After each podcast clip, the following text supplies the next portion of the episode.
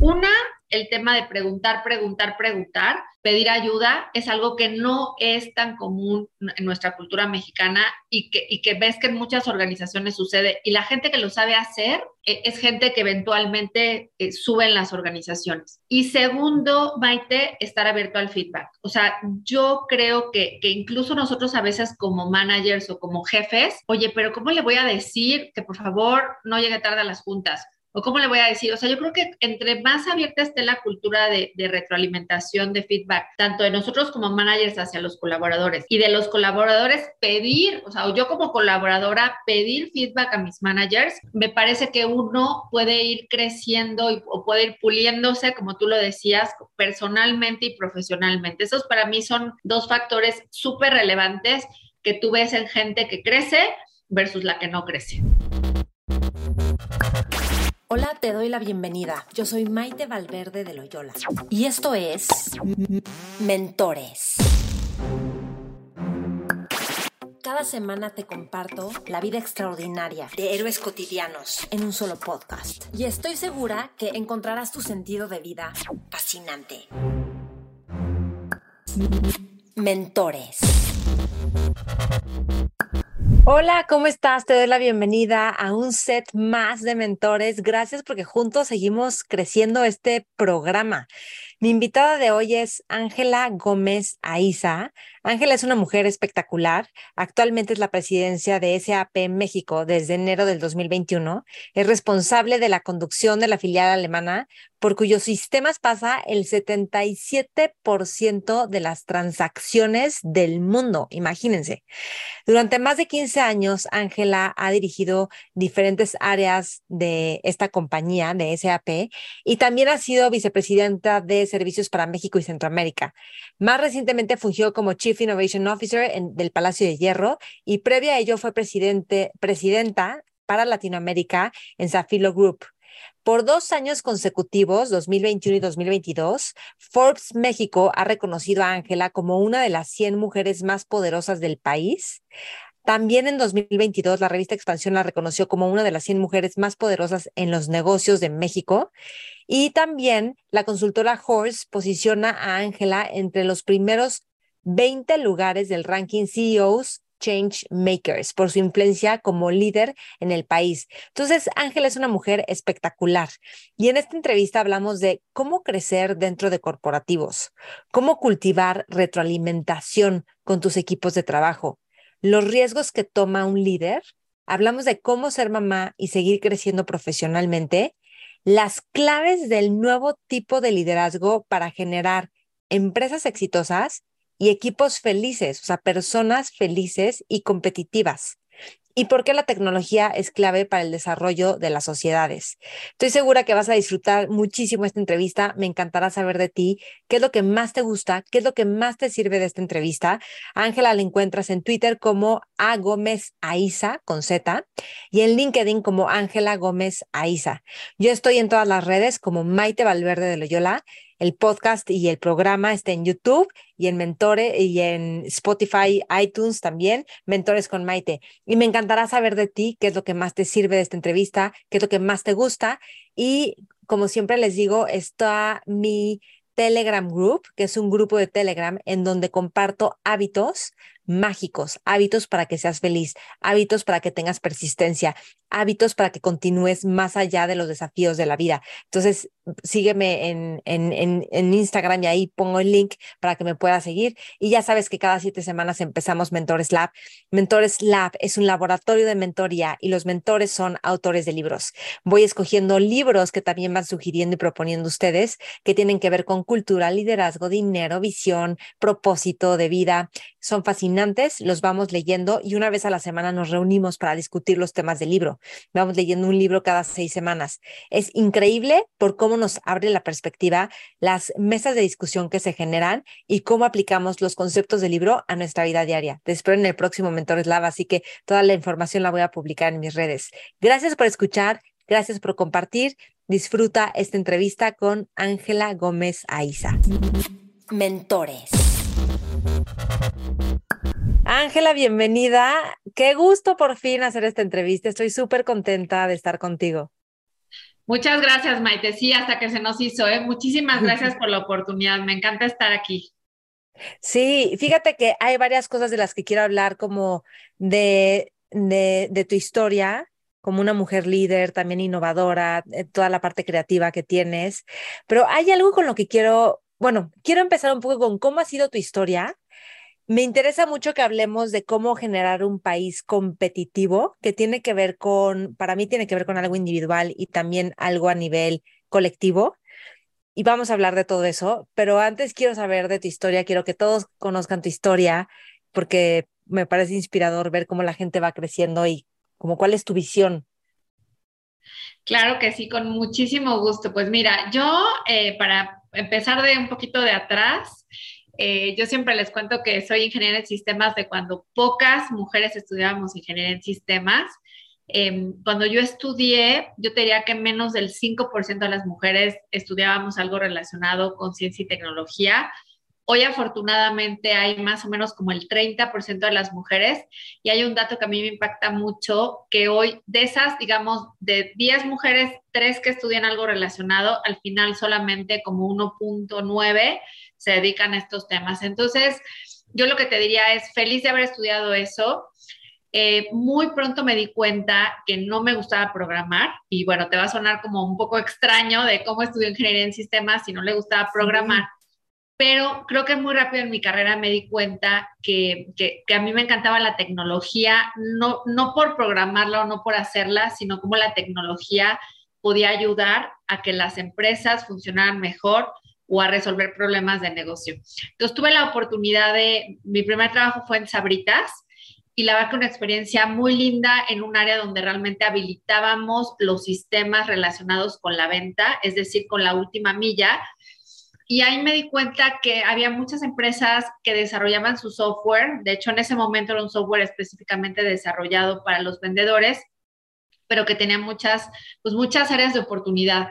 Y ahí fue donde tomé la decisión de investigar acerca de SAP, que es donde hoy, hoy trabajo, y realmente SAP lo que, lo que hace es que utiliza tecnología, digamos, ya prehecha para resolver problemas de negocio y obviamente cuando hay algo muy específico de los clientes, pues finalmente lo desarrollamos, ¿no?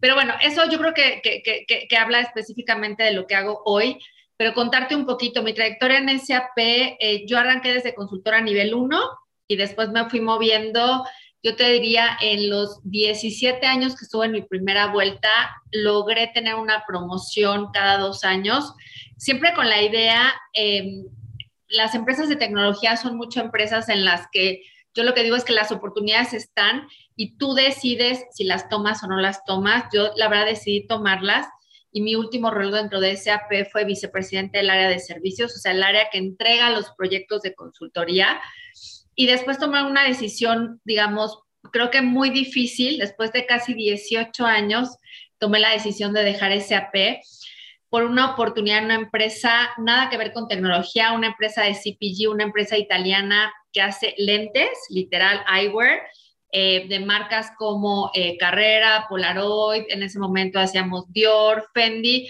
una empresa muy linda italiana y me tocó la oportunidad de ser la que manejaba el negocio en Latinoamérica. Y te digo que no fue una decisión fácil porque en ese momento justamente había nacido mi hijo, yo tengo un hijo de ocho años y pues obviamente era un rol que significaba viajar, viajar mucho porque pues con toda la responsabilidad de Latinoamérica, pero creo que en ese momento dije es una oportunidad excelente de crecimiento, de liderazgo y también de complementar el perfil que yo tenía que siempre había sido en las áreas de tecnología. Estuve ahí cuatro años y después vino una oportunidad muy, muy linda que creo que combinaba muy bien la parte de tecnología con la parte de moda eh, como directora de innovación y tecnología en el Palacio de Hierro, ¿no? Una empresa pues muy conocida en México y ahí tuve la oportunidad, creo, de entender o de conjuntar mi experiencia, digamos, de tecnología con la experiencia, no solamente teoría de moda, sino de realmente cómo manejar un negocio y cómo la tecnología apoyaba ese negocio. Estuve ahí tres años, eh, muy feliz, la verdad, también. Y bueno, hace año y medio que tuve la oportunidad de regresar a ap Entonces, yo, yo un poco lo que... Bueno, pero ya como directora, que ya... Sí, Qué honor. Con el honor de ser la presidenta de SAP México. Así que encantada de estar acá. Y bueno, y simplemente lo que te iba a decir es que si te fijas, son oportunidades que se van dando y que nosotras, en nosotras, y digo nosotras está porque a veces como mujeres no, no necesariamente nos atrevemos eh, tomarlas y simplemente pues obviamente consolidando o complementando el perfil que tenemos a lo mejor de inicio. Entonces, esa es un poquito la historia de quién es Ángela. Sí, que me hace, fíjate que del Palacio he tenido a François Labertú, que seguro la conociste, a Carlos Salcido, a Mónica Leguea, creo que con Mónica ah. no, no tuve, pero bueno, ahí los he tenido. Aquí en a los tres los conozco muy bien y la verdad los aprecio muchísimo. Sí, son increíbles. Y a mí hay algo, bueno, ahorita te pregunto eso, pero ¿qué has aprendido en todo tu desarrollo y crecimiento dentro de los corporativos? O sea, ¿qué has aprendido de ti como líder, de, crecer en los puestos de trabajo, de lo que es estar trabajando para un corporativo? Pues mira, yo creo que hay tres cosas que yo siempre, siempre reflexiono acerca de, de, trabajar en un corporativo. La primera es que tienes que elegir una empresa de la cual te sientas orgulloso. La verdad es que, o sea, porque estando en una empresa en la que tú te sientas orgulloso, siempre creo que tú las decisiones que tomas, eh, los clientes con los que tratas, los colaboradores con los que tratas, siempre va a venir como el orgullo de trabajar en una empresa, digamos, de la que te sientas, te sientas orgulloso. Entonces, primero, elegir una empresa de la que tú ames y que respetes. Segundo es, yo te diría, saber aprovechar todos los recursos que tienen los corporativos, porque obviamente hablando de corporativos, nosotros somos una empresa, por ejemplo, de nosotros le llamamos de líneas de reporte matricial, es decir, nosotros tenemos como jefes de línea directa y tenemos también jefes en línea matricial. Y luego de pronto la gente dice, oye, esas empresas son muy complejas, como que dos jefes y no solo uno. Pero yo creo que entre más recursos tengan las empresas, tú como profesional tienes que saber utilizar todos, todos esos recursos de las, de las empresas. Es lo que te diría, o sea, hay que aprender a navegar contra todas esas, esas oportunidades o, recursos que la empresa pone a tu disposición. Y creo que tercero, eh, siempre eh, tema de relacionamiento y tema de estar abierto a oportunidades. Yo creo que en este tipo de empresas, y por ejemplo nosotros hoy yo trabajo en una empresa en la que todas las posiciones que se abren se publican, y de pronto te das cuenta que hay mucha gente que dice, oye, yo quiero crecer, quiero crecer, pero le dices, oye, hay 40 posiciones abiertas y no has, o sea, me vienes a decir que quieres crecer, pero no te has postulado. Entonces, yo creo que también eh, algo que he aprendido es que está en nosotros, o sea, está en ti como profesional dentro de las grandes organizaciones, el realmente darte a notar, ser muy vocal, que, que tú tienes interés de crecer, pero sobre todo si hay esas oportunidades, pues yo diría apuntarte y también ser capaz de dar el paso y de probar cosas nuevas. O sea, yo, yo, yo, diría los, los entornos corporativos finalmente tienen su magia, pero sí creo que poco a poco uno tiene que aprender a, a navegarla por, por la poca o mucha complejidad que pudieran tener. ¿Y cómo ir desarrollando tu potencial? En o sea, porque pues obviamente vas puliendo el diamante que eres y te vas empapando y aprendiendo. ¿Tú qué dirías? De ti pues misma y también de personas que has visto crecer, o sea, ¿qué es lo que ves? ¿Qué, qué es lo que hacen? Yo, yo creo que antes, eh, nosotros, bueno, te voy a hablar a lo mejor un poco de yo cómo creo que es la cultura en México y lo que he visto de los profesionales que de pronto dan saltos muy, muy padres en las organizaciones. O sea, yo creo que en general la cultura en México, la cultura mexicana, este, y a mí me pasaba mucho al principio, ¿eh? primero que nada, este, te da pena como preguntar, eh, no eres tan abierto al feedback y yo te diría, te da pena preguntar porque a veces dices, oye, van a pensar que no sé, que no puedo, ¿no? Entonces, oye, no sé cómo hacer esto. O, oye, tú que ya lo viviste, ¿qué me recomiendas? Entonces, una, el tema de preguntar, preguntar, preguntar, pedir ayuda es algo que no es tan común en nuestra cultura mexicana y que, y que ves que en muchas organizaciones sucede. Y la gente que lo sabe hacer e, es gente que eventualmente eh, sube en las organizaciones. Y segundo, Maite, estar abierto al feedback. O sea, yo creo que, que incluso nosotros a veces como managers o como jefes, oye, pero ¿cómo le voy a decir que por favor no llegue tarde a las juntas? ¿O cómo le voy a decir? O sea, yo creo que entre más abierta esté la cultura de, retroalimentación, de feedback, tanto de nosotros como managers hacia los colaboradores y de los colaboradores pedir, o sea, yo como colaboradora pedir feedback a mis managers, me parece que uno puede ir creciendo o puede ir puliéndose, como tú lo decías, personalmente y profesionalmente. Esos para mí son dos factores súper relevantes que tú ves en gente que crece versus la que no crece. ¿Y cómo haces este feedback? O sea, de forma casual o tienes sesiones de feedback con cierta metodología? es muy curioso, pero yo me acuerdo cuando, cuando empecé a, digamos, a tener posiciones de liderazgo, me acuerdo mucho que de repente nos mandaban a cursos y era así como de, oye, a ver, vamos a practicar.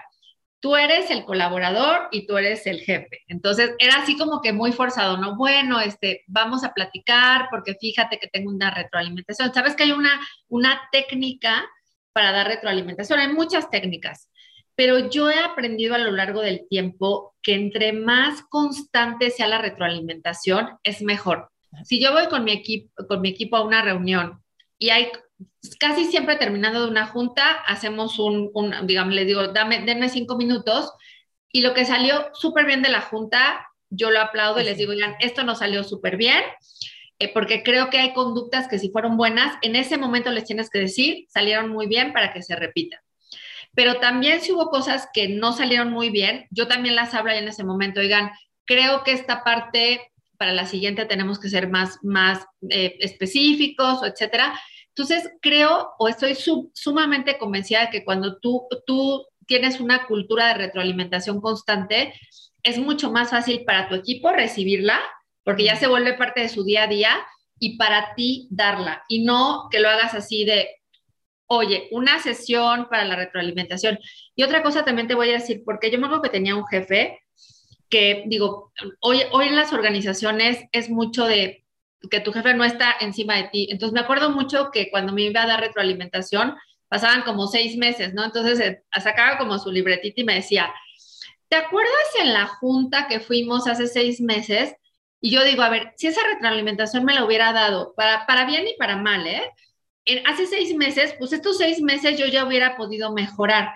Entonces, constante y que se vuelva parte de tu día a día, para mí es, digamos, la mejor manera de dar retroalimentación. ok, me encanta. Ahora, hay algo muy peculiar y es que eres mujer en una empresa de tecnología. ¿Cómo ves esto? ¿Cómo es esto para ti? Hay mucha gente a la que le puede asustar la tecnología porque puede parecer muy complejo. Ábrenos cómo está, qué mitos hay de esto, cómo lo has vivido tú. Yo, sí creo que hay muchos mitos. Mira, el primero para mí es desde tu casa. Yo, por ejemplo, eh, mi papá es ingeniero, no, no, es ingeniero en sistemas, porque les digo que en, esos momentos todavía no, estudia, no, existía la carrera de ingeniería en sistemas, pero yo creo que todo empieza desde tu casa. Cuando, si tú tienes, si tú vives en una familia en, las, en la que empiezan, oye, pero segura que quieres estudiar ingeniería, no será un tema para hombres. Entonces, yo creo que hay una responsabilidad hoy de los papás de realmente interesar a sus, a, sus hijos y a sus hijas en temas relacionados con tecnología, porque aparte hoy yo digo que ya todos necesitamos tecnología, o sea, desde saber utilizar un celular, ¿no? Ahora como son los teléfonos de, no, o sea, claro que se busca que sean fáciles, pero, pero todos tenemos que tener al fin, que necesitar tecnología. El segundo em, es en las escuelas, ¿no? O sea, cómo, y yo siempre doy un tip que me encanta, que en promedio eh, cuando tú estudias algo relacionado con ciencia y tecnología, son carreras que en promedio son mejor pagadas. Y esto no lo digo yo, hay muchísimos estudios que hablan de eso. Entonces, siempre que hablo con jóvenes, les digo, oigan, tip, este tipo de carreras en promedio son mejor pagadas. Entonces, mucho lo que están haciendo hoy las universidades para, para lograr interesar a más niños y niñas en los temas de tecnología. Pero yo creo que te diría, Maite, es que la parte más importante para mí es cuando ya logramos que, a ver, una niña en su casa la convencieron o no le impidieron estudiar algo relacionado. Segundo, cuando esa niña o esa joven ya dio el paso, y esa niña y esa joven se integra en una empresa relacionada con tecnología, porque aparte hoy, como todas las empresas tienen tecnología, pues a lo mejor en áreas relacionadas con tecnología. Yo creo que hay muchas acciones que se están haciendo desde temas como eh, procesos de contratación 50-50. Por ejemplo, nosotros tenemos una política que en los candidatos debe de haber 50% hombres, 50% mujeres. Una vez que tú ya entras a la empresa, cómo nosotros creamos políticas, eh, tenemos grupos de diversidad e inclusión en las que sí, o sea, nosotras como mujeres, por nuestra labor en nuestra familia, necesitamos a lo mejor ciertos permisos especiales o ciertas pláticas yo tengo muchas colaboradoras que trabajan conmigo que me dicen, Ángela, acabo de tener a mi bebé, ayúdame a entender cómo lo hiciste tú cuando tuviste a tu bebé. Entonces, sí hay acciones que las empresas tienen que hacer muy vocalmente, pero tercero me voy a la persona. O sea, yo creo que yo lo que, digamos, yo lo que, lo, que siempre hice fue, y de verdad te lo digo, o sí creer que podía llegar lejos, o sea, yo sí tenía en mente, no, no te, no te digo que desde el inicio yo decía, yo quiero ser la presidenta de SAP, pero definitivamente sí estaba en mis aspiraciones tener un puesto de liderazgo y yo creo que es que también tú lo hagas, ¿no? Independientemente de la labor que la empresa eh, pueda poner, los medios que la empresa pueda poner, el que tú estés decidido a tomar riesgos y también a creer que se puede. Y ahí te voy a dar un, aspecto más, más que me parece muy importante el apoyo de tu pareja, de tu, de tu esposa, de tu esposo, ¿no? En este caso, yo te diría, que yo tengo, digamos, em, pues ya muchos años de casada, yo tenía 23 años de casada específicamente, y creo que mi esposo ha sido un factor súper relevante. Al principio estábamos él y yo solos, eh, digamos, mi hijo nació cuando yo tenía 15 años de casada, entonces al principio pues es más fácil porque él siempre me apoyó, pero éramos los dos. Cuando de pronto decides tener hijos, creo que viene mucho más ese apoyo porque ya es una responsabilidad adicional que los dos tienen de cómo realmente apoyar para que tu carrera siga creciendo en una organización. Entonces, te diría, esa es un poquito mi experiencia, pero definitivamente es como bipartita lo que las empresas tienen que hacer y lo que nosotros como personas y como profesionales, las mujeres, tenemos que hacer para, para así creérnoslas y sí dar los pasos necesarios para llegar a estas posiciones. A ver, eso de tener hijos y como continuar tu carrera profesional, yo tengo muchas amigas que al momento de tener hijos se les perdió mucho, o sea, perdieron mucho rush de seguir creciendo, como que una decía, yo prefiero quedarme en mi puesto donde estoy tranquila, porque ya su prioridad también era tener tiempo para sus hijos. O sea, amigas como muy competitivas que otras a lo mejor no, otras a lo mejor sí siguieron creciendo. ¿Tú cómo has ido, pues, danzando con esto entre los tiempos, y atender estas dos áreas de la vida. Bueno, es, ser mamá, es tu hogar, es tu carrera profesional. Yo soy ferviente creyente que es cómo administras tus prioridades y cómo administras tu agenda. Eh, y te voy a contar una anécdota que, me, que siempre la platico porque me parece muy importante. Yo cuando, yo, yo siempre en SAP, ah, yo era casada, pero yo no tenía hijos, te digo, yo, yo, yo tardé 15 años para decidirme, 15 años de casada para decidirme a tener hijos. Y me acuerdo que de pronto venía... No, paréntesis, ¿qué, qué te, ¿por qué sí te decidiste tener hijos?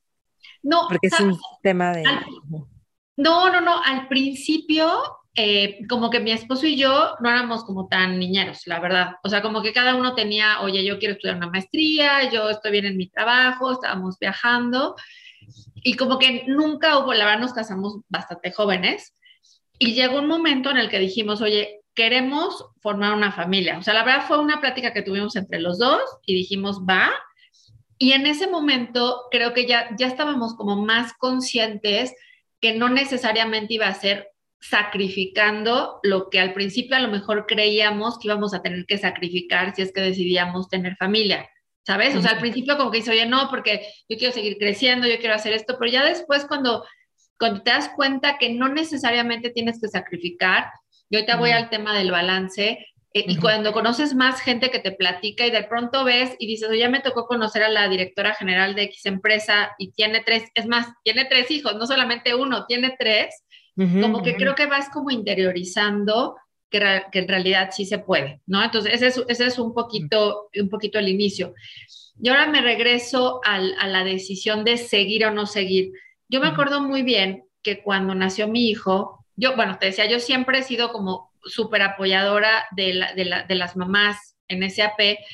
Y entonces de repente un día venían, venían chicas y me decían, oye Ángela, pues es que yo tengo un hijo, ya voy a tener que dejar de trabajar. yo, no, no, no, no, no, a ver, eh, a lo mejor un periodo de seis meses, donde trabajes medio tiempo. O sea, yo decía, no puedo perder estos talentos porque ellas creen que ya no van a poder, vamos a intentarlo. Y hoy tengo muchas personas que trabajan, que en su momento tuvieron a sus hijos que me dicen, gracias Ángela, porque hoy mis hijos ya están estudiando en Estados Unidos o ya están en la secundaria, ya ni me hacen caso y yo logré seguir eh, creciendo en la organización. Pero a mí me, me, pasó algo muy curioso porque, bueno, yo era la más apoyadora y siempre decía, vamos. Y la verdad, sí, cuando nació mi hijo, sí, sí de pronto dices, porque aparte en ese momento creo que no había políticas quizá tan flexibles mm. para la parte de maternidad. Y la verdad sí la pensé, ¿eh? dije, no, o sea, es que ves a tu hijo tan chiquito, dije, no voy a regresar a trabajar. Y me acuerdo de una plática que tuve con una persona este, que me dijo, mira Ángela, tú siempre has, has estado acostumbrada a trabajar. Entonces, está perfecto, si tú decides ya no trabajar, está bien, pero piensa que la labor de mamá es una labor muy repetitiva, pues hay más con los niños chiquitos, eh, se despiertan, comen, se duermen, otra vez vuelven a comer, los bañas.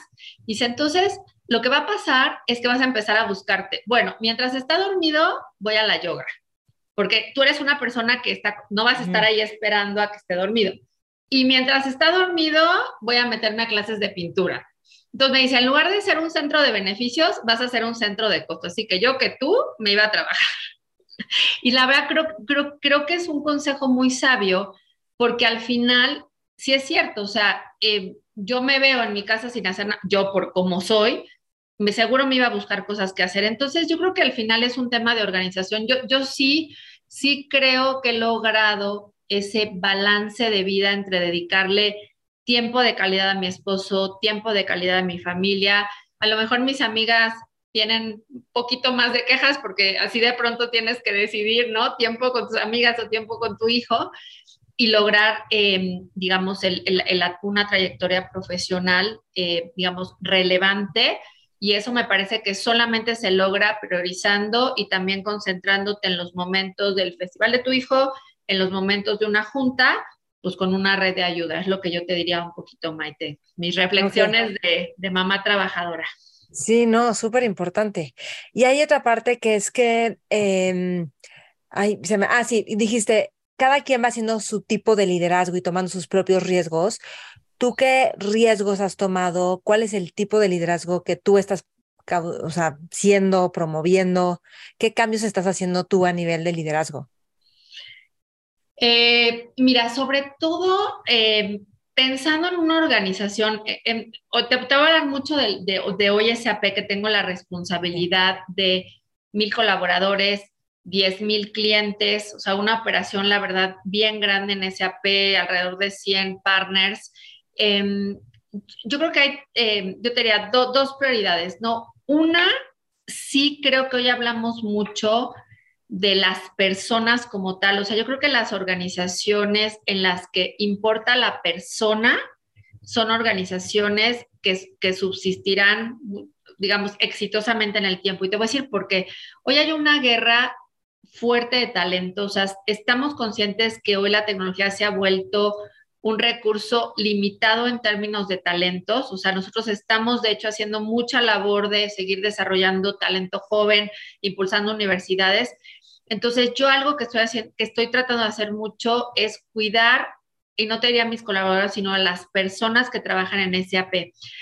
Y esto es teniendo programas eh, desde wellness, eh, promover mucho el balance de vida. Eh, y, yo, y yo tengo una teoría, o sea, antes decíamos que el balance de vida era ocho horas trabajando, ocho horas con tu familia y ocho horas dormido.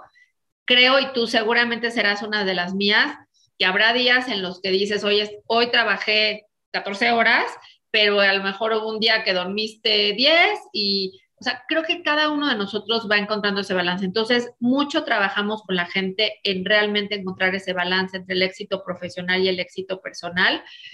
Y yo creo que otro es trabajar mucho los temas de accountability, porque eh, imagínate en posiciones como la mía, yo te decía ahorita, eh, mil clientes, eh, mil colaboradores, más de 100 organizaciones de partners. No hay manera en la que yo pueda ejecutar todo eso sola. Entonces, en la medida en la que tú vas teniendo equipos fuertes, primero te tienes que preocupar por tu primera línea. Esa primera línea se tiene que ocupar de su, digamos, de, esa, de su primera línea. Y en la medida en la que tú vas teniendo equipos cada vez más fuertes, es que realmente tú puedes eh, lograr los resultados vía la parte de accountability. Yo siempre pienso, y no, no, no, no, no estoy hablando de temas políticos, pero siempre pienso en los presidentes de un país. O sea, imagínate la cantidad de temas que un presidente tiene que resolver. Y claro que eso no lo puede hacer más que contener, digamos, los líderes más fuertes posibles en las diferentes áreas de un gobierno, por ejemplo, ¿no? Entonces, ese es, ese es un poco lo que yo estoy, lo estoy, tratando de hacer. Si tú le preguntas a mi equipo, mi estilo de liderazgo es un liderazgo muy inclusivo. O sea, yo siempre trato de juntar al equipo, decir, tenemos esta situación, tenemos este reto y buscar encontrar la solución entre todos, pero de pronto los líderes a veces, si de pronto ves que ese consenso no te está llevando donde tú quieres, a lo mejor es que ya tienes que poner un poquito más un liderazgo mucho más directivo, eh, pero creo que al final esa es nuestra labor, o sea, ir cambiando un poquito entre los distintos estilos de, liderazgo para hacer que el equipo logre los resultados que tú estás buscando como, como organización. ¿Cómo te has hecho de un equipo fuerte? Esa es una excelente pregunta. no, eh, mira, eh, yo creo que todas las personas tienen un potencial. Y creo que cuando, cuando nosotros se nos da una oportunidad, te voy a, te voy a decir, por ejemplo, mi caso, ¿no? Em, yo tuve esta oportunidad de tomar el liderazgo de SAP México. Súper importante mencionar, este, mi jefa también es una mujer, ¿no? La presidenta de Latinoamérica es una mujer. Y ella tomó la decisión de darnos la oportunidad a cuatro mujeres de liderar las cuatro organizaciones de Latinoamérica. Entonces, digamos, ese es, ese es como que yo siempre, yo siempre me pongo a pensar en la oportunidad que ella, que ella, que ella me dio. Y, yo creo que cuando nosotros tomamos posiciones como estas, yo sí creo que, que quien diga que está 100% listo para cuando va a tomar una posición de promoción, está diciendo una mentira. ¿Por qué? Porque por algo es una promoción, por algo es una oportunidad. Entonces, yo lo que te diría es, cuando yo doy la oportunidad a mi equipo, trato de identificar las cosas, las cosas mejores que tiene ese profesional y potenciarlas. Y después las áreas, digamos, de mejor, áreas de oportunidad, áreas de trabajo, como le queramos llamar, tratar de ayudarlo, ya sea yo directamente o vía, eh, nosotros sí utilizamos mucho la parte de mentoría. O sea, te doy un ejemplo, yo tengo un líder que, que, que tiene una responsabilidad impresionante, tiene el 80% de sus capacidades muy buenas para ese rol y de repente hay un 20% que digo, mira, la mejor persona para capacitarlo en este aspecto es esta persona. Entonces, sí trabajo mucho con el tema de, de, mentorías porque creo que al final eh, la gente se puede desarrollar y creo, y ahí sí yo siento una gran responsabilidad de asegurarme de haber hecho una buena selección, pero también de no solamente la selección, sino también el seguir desarrollando al equipo. Eso es, digamos, como le he hecho hasta ahora.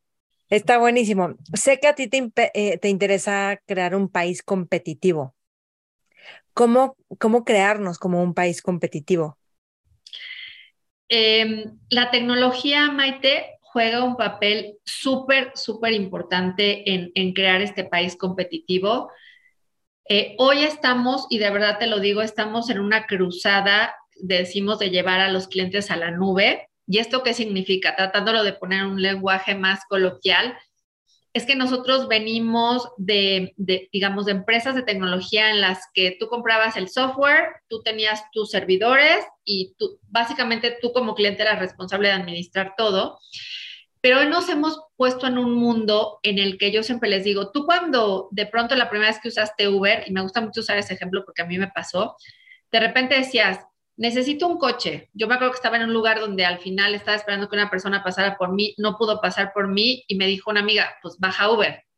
En cinco minutos, por medio de la tecnología, yo pude tener un coche que pasó por mí en donde necesitaba un coche. Entonces, lo que estamos haciendo ahora es realmente asegurarnos que todas estas aplicaciones que pudieran sonar sofisticadas como un ERP, eh, las simplificamos o las uberizamos, es decir, hacemos que los clientes, hacemos la tecnología disponible a los clientes de una manera más sencilla. Y esto solo se logra en la nube. ¿Por qué? Porque, por ejemplo, un Uber es una aplicación que está en la nube y que realmente tú, tú disponibilizas los recursos de Uber en un segundo en tu teléfono. Entonces, hay mucho trabajo que estamos haciendo. Te doy algunos datos. Hemos realmente logrado crecer SAP, digamos, a, doble dígito. Los, ya llevamos 15, 15 trimestres de crecimiento. O sea, gran, gran parte es con, con, mi liderazgo, pero ya también veníamos de crecimientos muy importantes.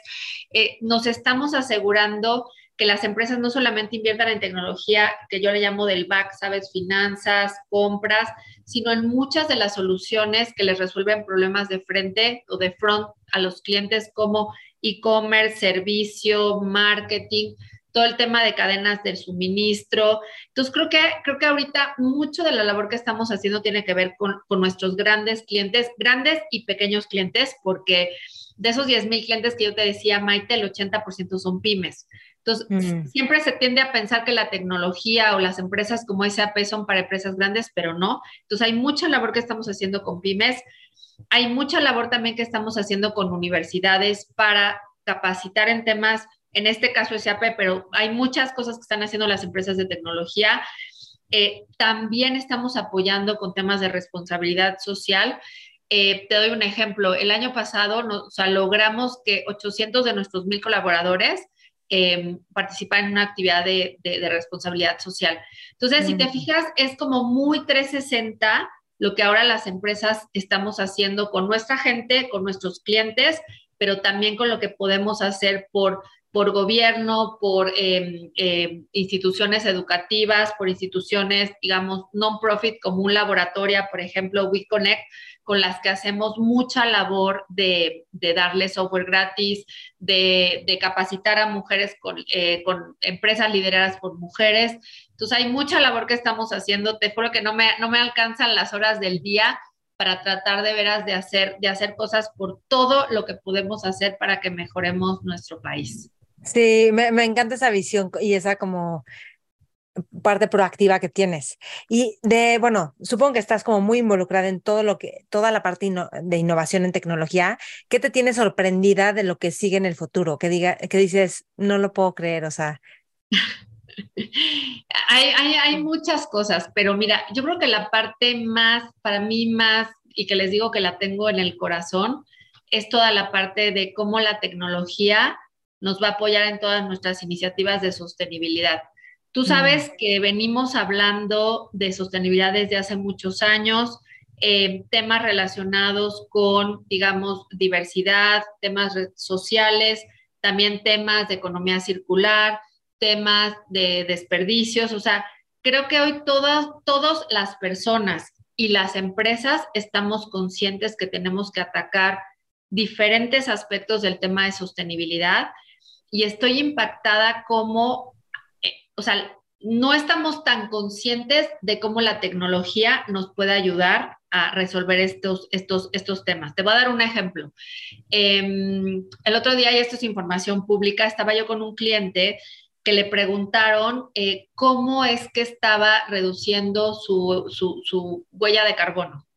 Y decía, mira, nosotros tenemos eh, una planeación de rutas muy buena, es una empresa enorme de distribución, entonces toda la vida hemos hecho planeación de rutas y de pronto nos dimos cuenta de que combinando tecnología SAP con tecnología Google Maps o Waze, podíamos reducir, fíjate, no solamente la emisión de huella de carbono en un 20%, sino nuestros costos de distribución en 20%. Mm. Entonces, creo que aquí en SAP decimos, nosotros buscamos hacer de las empresas empresas sostenibles, o sea, que digamos que la rentabilidad de las empresas sea sostenible, pero también que la sostenibilidad sea rentable. ¿Esto qué quiere decir? Este ejemplo que te di. Entonces, eso es lo que me tiene ahorita, digamos, fascinada, porque claro, te puedo hablar de inteligencia artificial, te puedo hablar de criptomonedas, te puede hablar de, de, tokenización, pero creo que toda esa tecnología no tiene sentido si nosotros no lo hacemos con un propósito. Entonces, sostenibilidad es una, y también de cómo la tecnología ha logrado crecer y desarrollar a estas empresas pymes que hoy necesitaban mucha gente para hacer cosas y que de pronto se dan cuenta que con un sistema pueden poner a su gente, o sea, tener a la misma gente, pero ponerla a hacer cosas más relevantes. Entonces, yo creo que desarrollo de pymes y desarrollo de, de temas alrededor de sostenibilidad por tecnología es lo que ahorita me ocupa, me emociona y realmente hace que mi equipo trabaje todos los días por, por, por realmente tener un, un México, un país y también un mundo, ¿por qué no mejor? Sí, no, y también sistemas económicos sostenidos en red, como un poco por lo que va a cripto, este, información en red, o sea, como que todo se vuelve en red. Eh, y también el crecimiento exponencial que pueden tener muchísimas empresas, eso es genial, ¿no? O sea, toda la transformación. Totalmente, Maite. Ahora, es esta parte de innovación, tecnología, y hay algo que quiero rescatar, que es la parte que tienes como más artística. Desde, o sea, siempre tu look en las fotos que tienes como hay algo artístico, creativo que me encanta, ¿no? Y también sé que tienes un interés y un, tu corazón está en una parte de la, del aspecto artesanal de, de México. Entonces, cuéntame un poquito cómo combinas, cómo vives esta parte creativa, visual, que tiene que ver con moda, pero creo que mucho más que moda. A ver, cuéntame de esto. Mira, te voy a decir algo que nunca he dicho en medios, pero yo tenía la duda de estudiar, si estudiar ingeniería o estudiar arquitectura. Ah, Entonces, realmente me ha, siempre me ha gustado muchísimo todo el tema de diseño, pues diseño, si lo quieres ver, este diseño de casas, diseño industrial, eh, ahora que cuando tuve la oportunidad de estar en toda la parte de lentes, este, todo cómo, cómo, se hace ese diseño. Pero la verdad que em, hace algunos años eh, tuve la oportunidad, siempre me ha gustado mucho el arte mexicano porque creo que también es parte de ese diseño que rescata nuestras raíces. Entonces, eh, hace muchos años eh, tuve la oportunidad cuando, cuando se franquició FONAR, porque hubo, un tiempo en el que me acuerdo que Josefina Vázquez Mota era la secretaria de Desarrollo Social, ella franquició FONAR. FONAR, como sabes, es el fondo que ayuda a todo el tema de los artesanos. Y ahí mi esposo y yo decidimos hacer una inversión de un micro, micro, micro negocio, ¿no? Este, de esas franquicias FONAR. Y la verdad que me permitió conocer un mundo increíble de personas increíbles que por medio de las artesanías o del arte mexicano, arte popular mexicano, rescatan nuestras raíces. Entonces, eh, hoy sigo teniendo ese negocio, la verdad que es un, por eso les digo que es micro, micro, micro, micro, pero la verdad que me parece que es labor de todos nosotros encontrar una manera, por un lado, de apoyar, en este caso para mí es, es, un tema de, digamos, más que negocio, yo te diría son dos. Uno, de cómo apoyar a familias con educación, de cómo preservar nuestras raíces, pero de cómo también mejorar sus técnicas. Me acuerdo que les dábamos técnicas de cómo usar, digamos, menores metales en la cerámica, etcétera. Eh, Dos, de dar a conocer al mundo más de nuestras raíces. Y tres, finalmente esto impacta de cierta manera en familias, ¿no? Yo me acuerdo de un, de un artesano de Puebla que el mundial lo llevé a una de mis tiendas y, este, y, lo conoció, digamos, alguien de Estados Unidos y ahora tiene muestras de su arte en Nueva York. Entonces, ¿cómo le puedes cambiar la vida a alguien por medio, en este caso, de hacer un apoyo hacia este tema, ¿no? Entonces, la verdad que es algo que me, siempre me ha apasionado.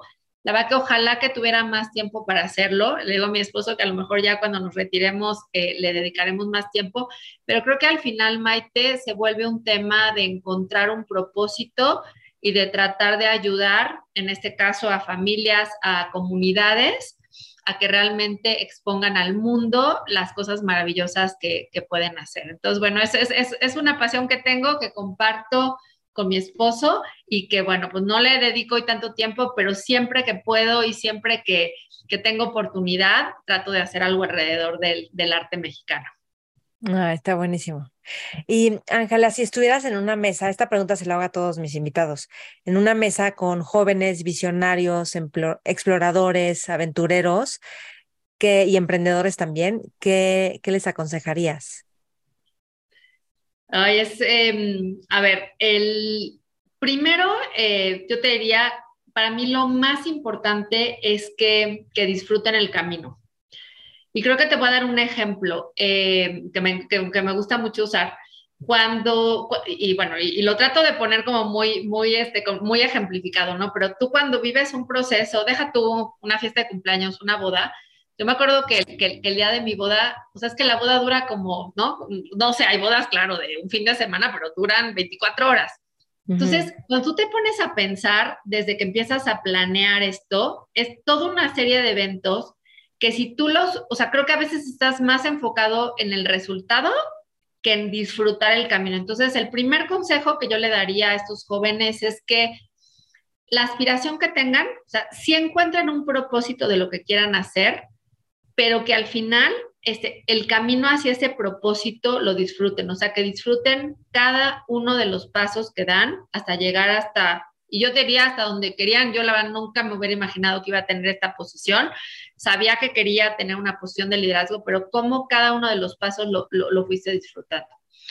El segundo, Maite, para mí es el tema de los valores, o sea, yo me acuerdo que mi papá un día me dijo, eh, nunca hagas cosas buenas que parezcan malas y asegúrate que todos los días te vas a dormir tranquila de que hiciste las cosas bien. O sea, yo creo que hoy vivimos en un mundo en el que, y más ahora con temas de redes sociales, ahora también las empresas tienen todas estas líneas éticas en las que cada, la gente puede decir lo que sea, tú te tienes que asegurar que todo lo que hagas, lo hagas de acuerdo a tus valores, de acuerdo a tus principios, porque eso sí de pronto puede romper carreras, ¿no? Eso, eso, eso creo que es, que es bien importante.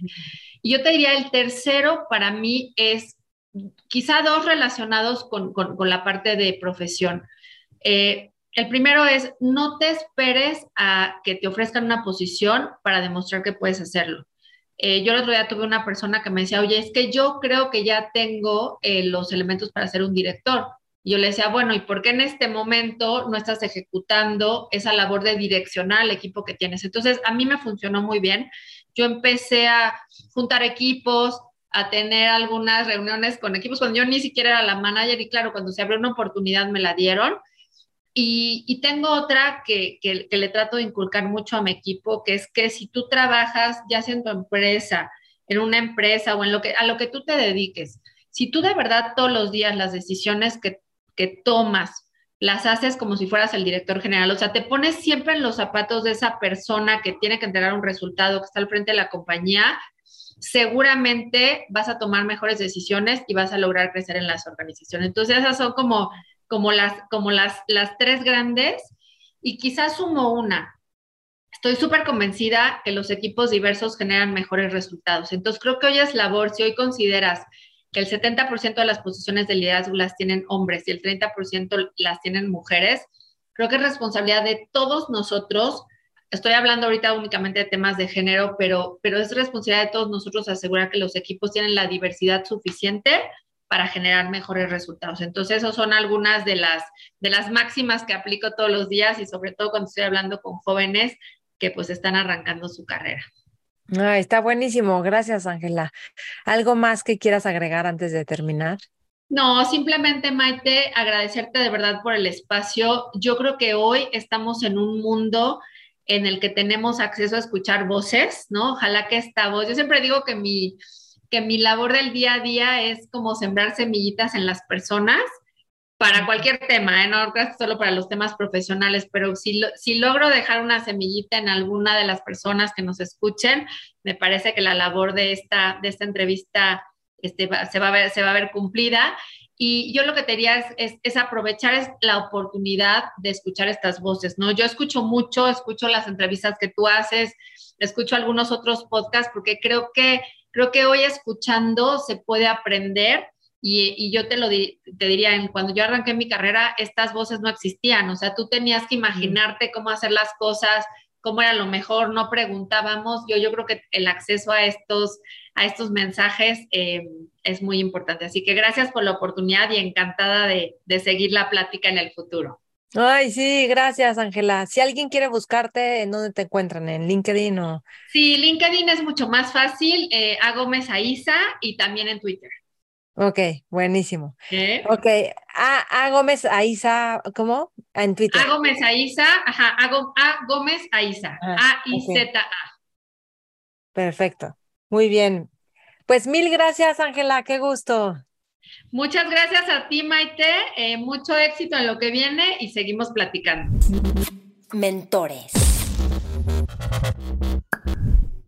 It is Ryan here, and I have a question for you. What do you do when you win? Like, are you a fist pumper? a woohooer, a hand clapper, a high fiver. I kind of like the high five, but if you want to hone in on those winning moves, check out Chumba Casino. At ChumbaCasino.com, choose from hundreds of social casino style games for your chance to redeem serious cash prizes. There are new game releases weekly, plus free daily bonuses. So don't wait. Start having the most fun ever at ChumbaCasino.com. No purchase necessary. VGW. Void were prohibited by law. See terms and conditions. 18 plus.